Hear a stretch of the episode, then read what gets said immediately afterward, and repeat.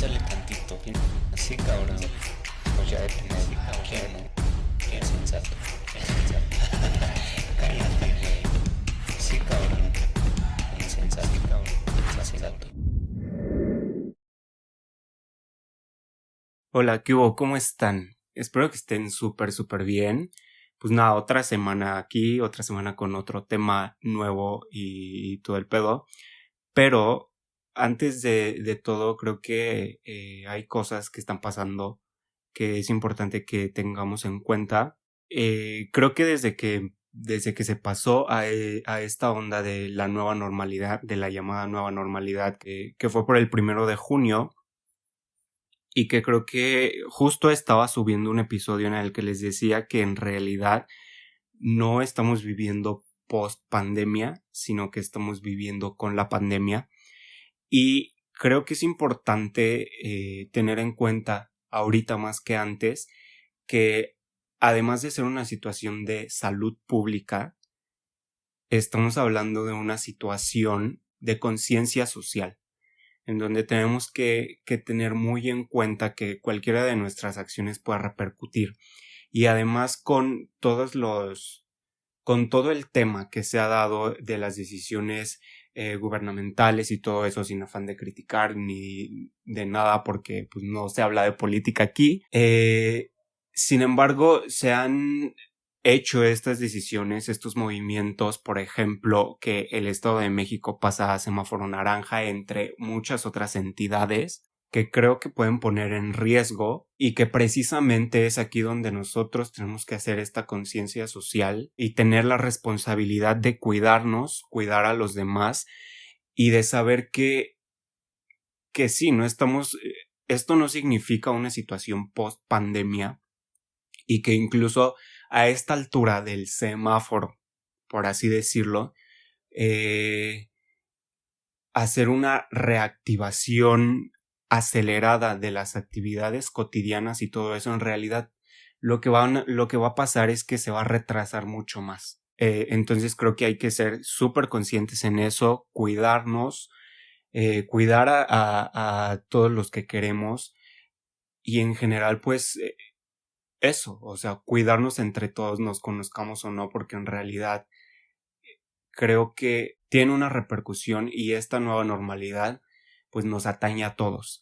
Esta situación nos atañe a todos y creo que sí eh, predomina esta onda de la conciencia social. Así que pues nada, eh, pues cuídense mucho y, y hay que cuidarnos de entre todos. Y en otras cosas que han estado pasando, justo algo que estaba mucho un tema muy relevante que estaba pues sí tenía mucho auge justo era la la aprobación o no del matrimonio igualitario en Baja California, en donde justo pues se hacía esta audiencia y todo eso y el Senado votaba a favor o en contra y pues nada, eh, hubo mucho, mucha onda en Twitter y en general en las redes sociales para crear como un foro en donde mostráramos que el matrimonio igualitario debía pasar era algo que debía pasar, porque a fin de cuentas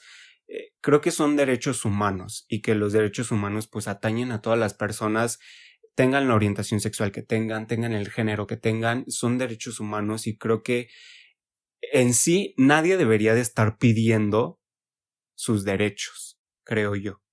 Pero bueno, en fin, eh, pasó esta situación y hasta el momento pues ya sabemos que el matrimonio igualitario en Baja California no fue aprobado y en realidad pasa algo muy curioso porque no fue aprobado en primera porque se debía de tener la mayoría de votos a favor, pero eh, en una cantidad específica, porque en sí los votos a favor fueron mayores que los votos a, eh, en contra, porque fueron, me parece, cinco votos a favor y tres votos en contra.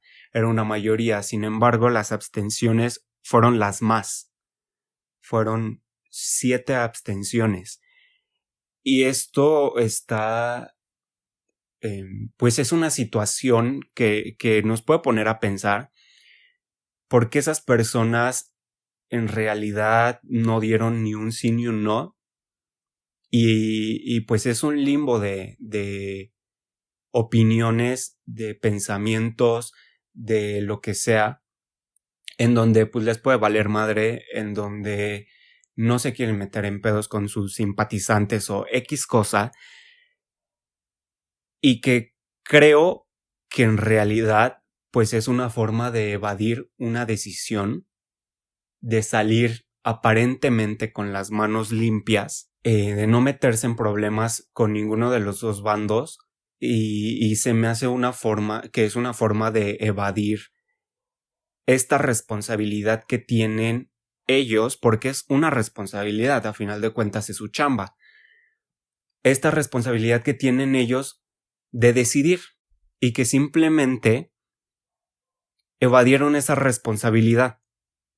Y justo es de lo que de lo que vamos a hablar el día de hoy, de toda esta onda de tomar decisiones, pero sobre todo de cómo nosotros podemos alterar esas decisiones eh, utilizando pretextos o excusas o cómo estos pretextos o excusas pueden eh, ayudar o contribuir a que nosotros podamos evadir una decisión. Oigan, pues sabemos que tomar decisiones es parte irremediable de la vida, de todo. Siempre vamos a estar tomando decisiones y todo eso. Y entre estas decisiones pueden atravesarse estas cosas que son los pretextos o las excusas.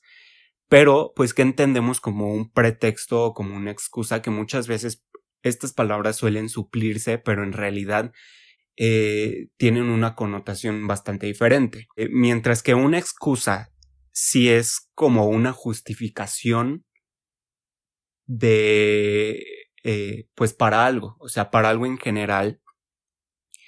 esta excusa, que es una justificación, puede ser real, una justificación real, que a final de cuentas funcione como excusa porque no estás cumpliendo con algo, pero puede que sí te haya pasado o puede ser una excusa falsa, algo que está inventado. Y por otra parte, el pretexto pues básicamente es una excusa inventada, una excusa falsa de la que tú te quieres adueñar y quieres hacer tuya y es tan así que tú lo ves como una realidad para ti y por eso lo lanzas.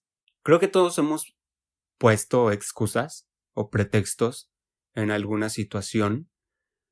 Eh, pero ¿por qué lo hacemos? Pues básicamente creo que poner una excusa es simplemente justificar algo que salió mal, justificar un error. O sea, por ejemplo, hablar de que llegué tarde a un lugar porque se me atravesó un tráiler o por ejemplo no hacer algo porque me surgió otra cosa o porque me lastimé o porque X cosa que al final de cuentas pueda no ser real, pero creo que hay que tratar de identificar cuando nosotros nos estamos poniendo una traba. Creo que esto de poner pretextos o excusas puede volverse incluso un hábito y un hábito muy nocivo para las personas porque en realidad pues estamos evadiendo responsabilidades, evadiendo cosas que nos tocan y creo que es simplemente es una forma de de calmar nuestra conciencia, de calmar nuestras propias ideas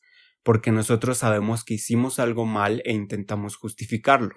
Creo que pues pensar en, en muchas situaciones en las que has tratado de justificar algo y creo que aunque no sea sano, por así decirlo, o aunque no sea lo correcto, creo que muchas veces es una herramienta que nos puede servir pues para no volvernos locos. Pero obviamente también nos puede traer estos daños, ¿no? Aunque puede ser una forma de lograr nuestra estabilidad emocional, por ejemplo, de que haces algo mal y pones una excusa y eso a lo mejor te puede tranquilizar para que no entres en un en una crisis, en algo que te pueda culpar y te pueda salir, eh, te pueda repercutir todavía más, ya sabes, a veces como que sí, sí puede funcionar, y estoy entrecomillando, poner una excusa o poner un pretexto. Pero creo que este hábito en realidad nos puede traer muchísimas más cosas negativas, como que poner pretextos pues básicamente va a ser que nosotros estemos nos estemos desacreditando como capaces de hacer algo, porque en realidad va a ser muy sencillo a partir de esto poner un pretexto que hacer algo. Creo que de igual forma es una manera de autosabotaje. Esta manera de poner pretextos es justo frenarnos a nosotros mismos, ponernos un alto, poner los límites cuando en realidad no, eh, ni siquiera nosotros nos, nos hemos esforzado por adaptarnos a estas nuevas medidas. Y creo que es lo mismo, o sea, creo que es todo esto en toma de decisiones, justo de, de, de poder adaptarnos a lo que vamos a decidir.